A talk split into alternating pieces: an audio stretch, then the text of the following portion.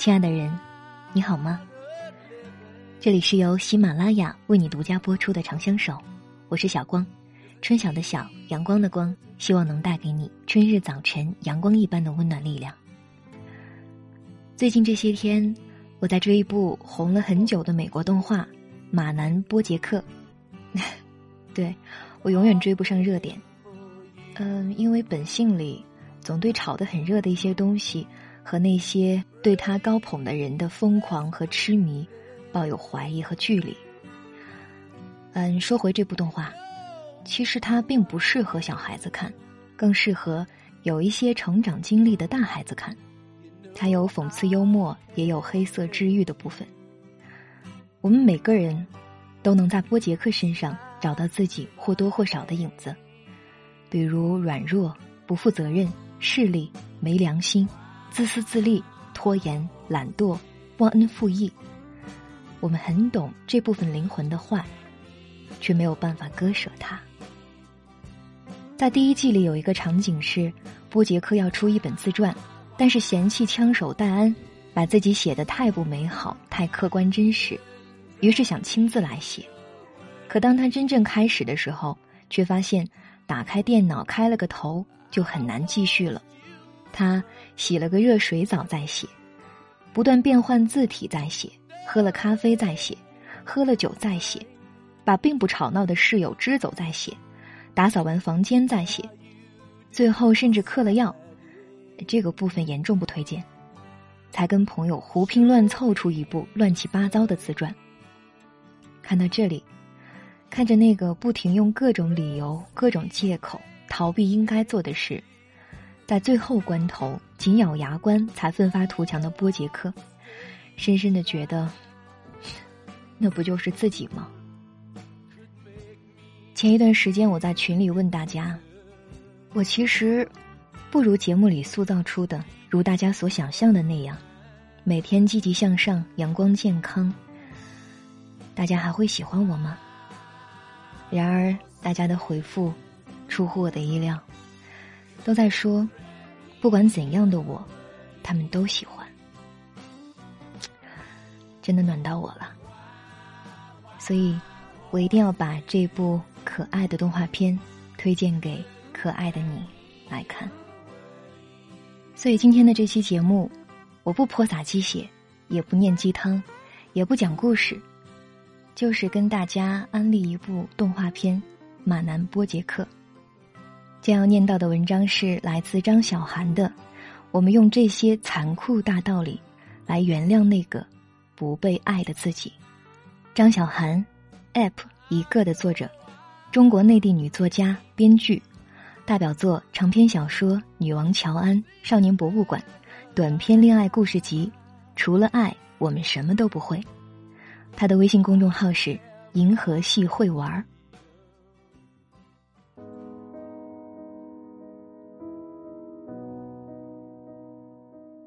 关于这部动画片。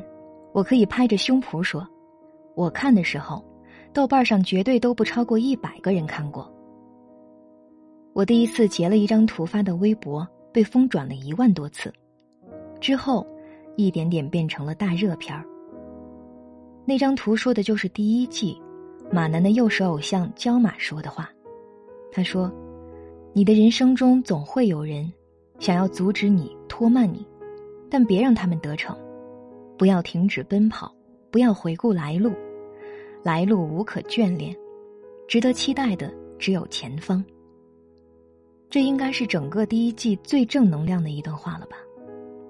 可是没看过这段的朋友，不知道，焦马说完这些的下一个镜头，画外音是他的兴奋剂丑闻，而画面，是他从大桥上跳下去。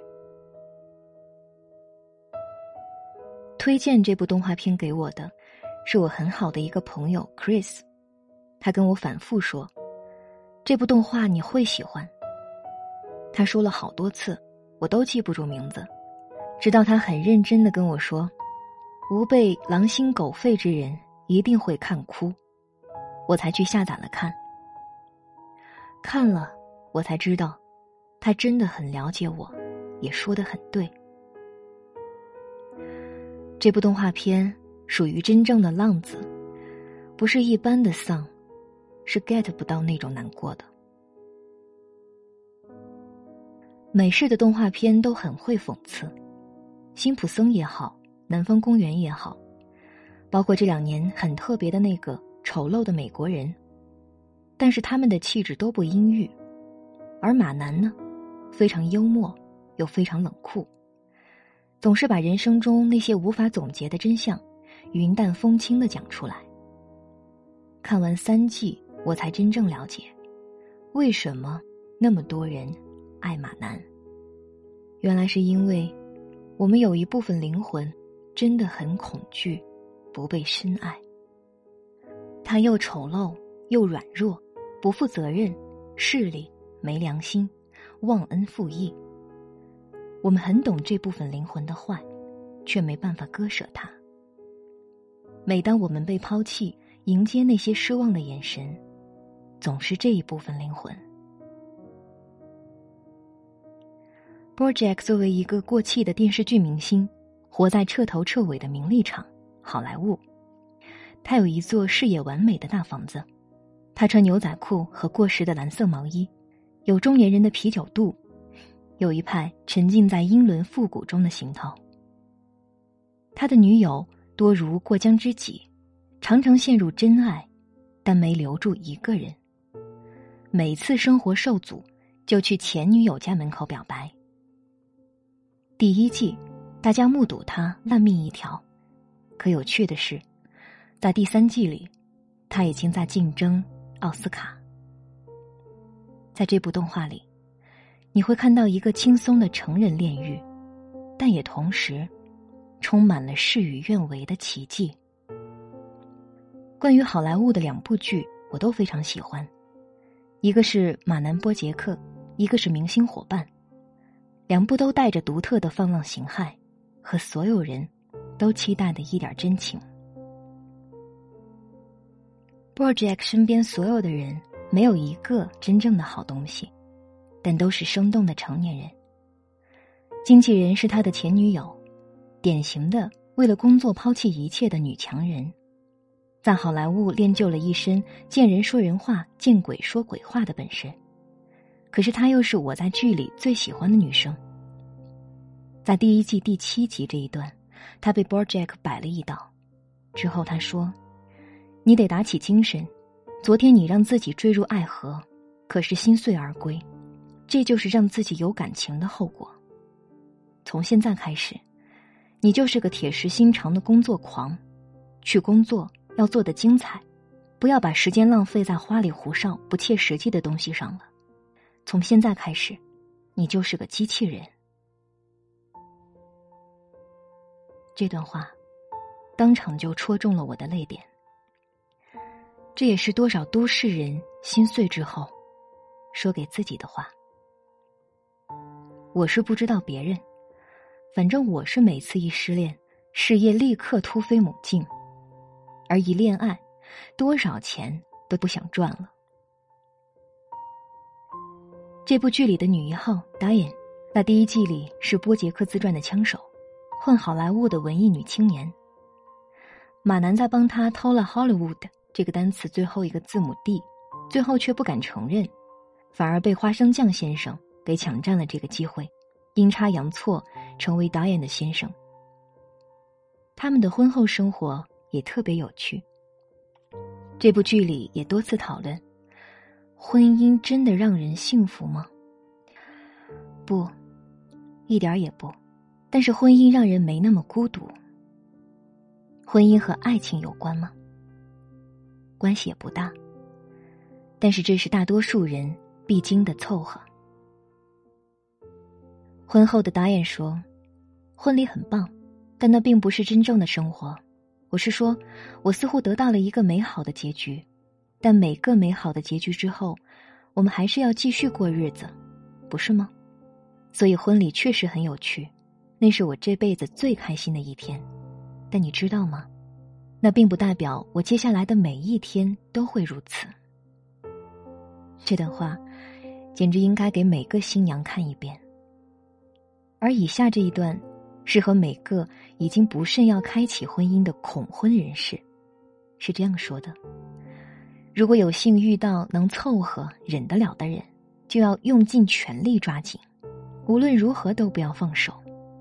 没错，就是将就，因为不将就的话，你会一点点变老，生活会变得更艰难，你会更孤单，你会想方设法填补内心的空虚，用朋友，用事业。用毫无意义的性爱，但你内心的空虚却会一直在，直到有一天，你看着自己的周围，发现大家都爱你，却没人喜欢你，那将是这世上最孤单的感觉。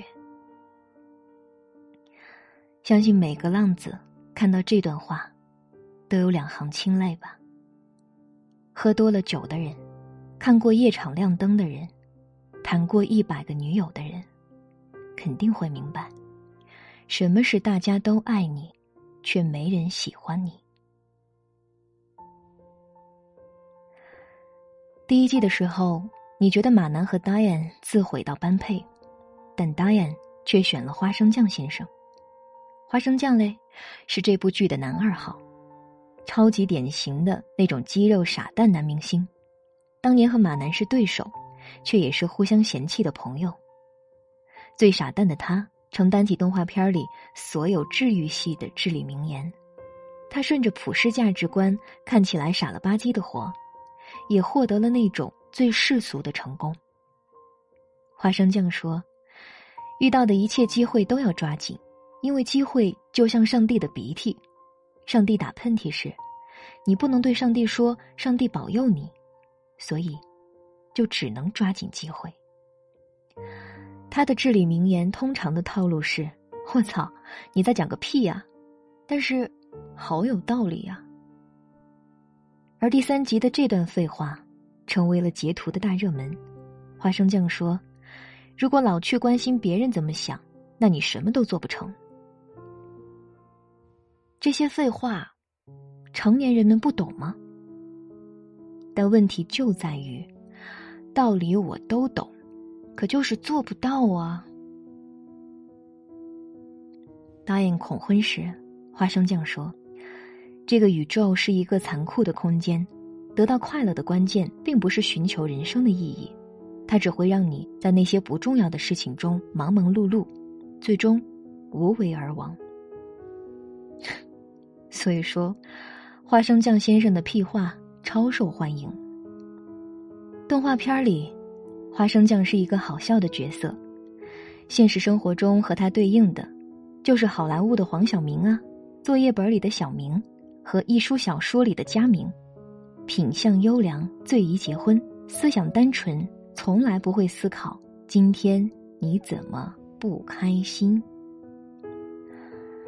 剧里还有一个更废柴的存在，Todd，一直睡在 BoJack 的沙发上。功能就相当于一个腿部挂件吧，而他负责说一些更智障的道理，比如，他说：“你也知道我确实受伤了，但是之后我意识到你就是这样的人，可能我只要不那么期望你是一个好人，这样你不是好人的时候，我就不会受伤了。” Todd 说的这段，真的很戳中我啊。类似的意思，我帮你翻译一下。比如说，别期待男朋友会只爱你一个。当看到他和别的女生发“我想你”的时候，你也就不会那么难过了。剩下的一些马男女友们，也个个都是行走的心灵毒药。Project 的初恋小鹿说：“有个人对医生说，医生。”我这样的时候好疼，医生说，那就不要这样了。Project 第三季的女友，他的奥斯卡说客，是第三季里塑造非常成功的一个角色，一个亲爱的势利眼。他对 Project 说：“奥斯卡不会让你永远快乐，不会解决你的所有问题。你赢得了奥斯卡奖，可第二天，你还是你自己。但赢奖的那一晚，绝对是。”美妙的一晚。在大人的世界，最害怕推敲一件事的意义。只要好好享受一件事的利益，会活得轻松很多。我们的努力，就是为了那一个个快乐到空虚的短暂夜晚啊！我觉得，在我们的影视作品里，甚至没有勇气塑造一个浪子，一个自毁的男主角一个总是做错的人生。可我觉得，在现实生活中，女孩的成长是靠不断正确的选择。而男孩的成长，就是靠不断的做错，每次小心一点儿，再小心一点儿，远离那条让他受伤的线。女孩是早熟的，可男孩的魅力在于，他们到死可能都活不明白，为什么总是爱错人，让人失望。在他们追求牛逼的路上，时常感觉不被爱，所以他们惯性的找女孩，用眼神说着。我爱你，可心里都在喊：“爱我吧，拜托了。”这部动画片里的人物，让我们心动的 point 就在这儿。他们活不明白，和我们一样；他们留不住爱人，和我们一样；他们在关键时刻都很软弱，和我们一样；他们得到一些时，都会伴随着失去，和我们每个人。都一样。小时候，我们会不断向前跑，从来不会想每一步的意义；而大人的无聊就在于，总是患得患失，隔三差五的讨厌自己。我不知道别人，至少我，很多时候都想拥有那种突然消失的功能，家人不会问我最近的工作感情。催我稿子的制片找不到我，还有爱人失望的眼神儿，不用落在我身上。在那些瞬间，我就想，让我消失吧，变成很小很小的一粒灰尘，谁也看不见我。忘了从什么时候开始，我觉得自己再也没有资格为年轻的狼狈买单了。我要成为一个体面的大人。我不能惊慌失措，可是越努力，内心崩溃的时候就越多。我会在心里问自己：大家喜欢我吗？我还有哪里做的不够好？他是真的爱我吗？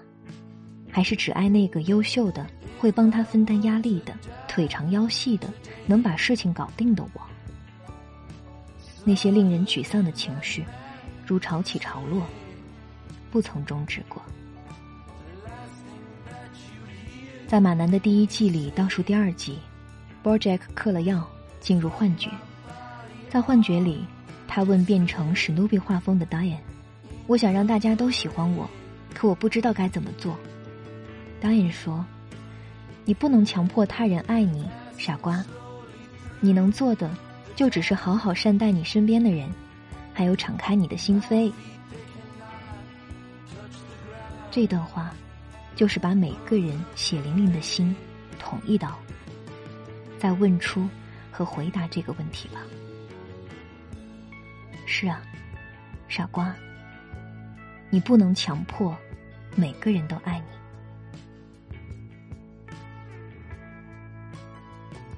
其实三季下来，几乎每一集都有几段对话。几个画面能让你原谅一部分的自己。很多人说这是一部治愈动画片，导致的治，抑郁的郁。可我并不这么觉得。我认为这是大人们的精神鸦片。它让我们坦然接受了一些真相，并明白，不是你特别倒霉，而是每个人都是如此。在动画片里。常常有这样的话，比如，他不是不爱你，只是没那么爱你。比如，人生没那么多突破，只有一次次的走投无路。比如，年轻的好处是，糟糕都是日常。比如，我们做坏事是不想承认自己是坏人，就像小时候做错的那些答卷。我们只愿意说，是粗心而已啦。那，我祝你，下次都能做对吧？不过没关系啦，在我们操蛋的人生中，总能碰上一些莫名其妙帮助我们的人，对吧？我们能改变命运吗？不知道啊。可生而为人，就是忍不住折腾啊。所以说，这是一部每个大人都不应该错过的动画片。如果你也有一颗敏感又常常自责自己把事情搞得一团糟的心，就在今晚点开一集看看吧。看的时候，你也会偶尔觉得长大挺好的。长大至少有了选择生活方式的权利。不被爱，求不得，很孤独，在名利场中迷失，那又怎么样呢？至少你有资格做这些。你有资格做一个冷漠的、刻薄的、只会工作的、唯利是图的、心灰意冷的、不太敢谈感情的大人。不是你越来越糟糕了，是因为很多无聊的事，需要费神的感情，没有回报的投入，都没有办法。再轻而易举的消费你了。有一句真理：不被爱，才是人生常态。所以明白这点之后，你要更用力的爱自己才行啊。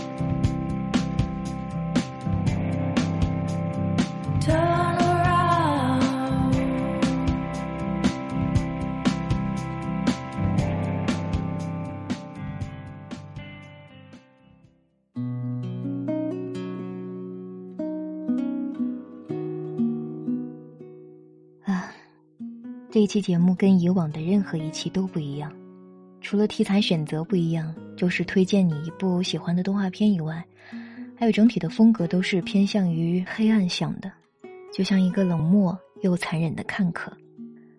但这，就是真实的世界啊，就是我们真实的人生啊，我们没必要去回避，还有假装看不见啊。罗曼·罗兰不是也说？生活中只有一种英雄主义，那就是在认清生活真相之后，依然热爱生活。而这种很难做到的热爱，就能带给我们生活下去的希望和勇气。在这部动画片里，还有关于两种人的讨论，就是 Zelda 和 Zoe。Zelda 这一类人阳光风趣，性格外向。而 Zoe 呢，聪明尖酸，性格内向。Zelda 需要人陪伴，而独处则会让 Zoe 这类人更舒服。Zelda 是乐观主义者，Zoe 是悲观主义者。Zelda 们改变世界，因为他们相信他们能够做到；而 Zoe 们呢，总在心里想，这一切都太晚了。Zelda 们相信，每个人都有 Zelda 和 Zoe 的一面。Zoe 们会随声附和，表示他们也相信这一套。但不管如何努力，在 Zoe 的内心深处，他们都清楚的知道，我是 Zoe，这一点无可救药。我觉得我更像 Zoe。对于我们 Zoe 这一类人来说，自我蜕变是极其艰难的，尤其是对 Zoe 们而言。但是这一切并非全无希望。也不会太晚。每一天都会容易一点儿，只要你坚持，这才是最难的部分。不管你是 Zoe，还是 Zelda。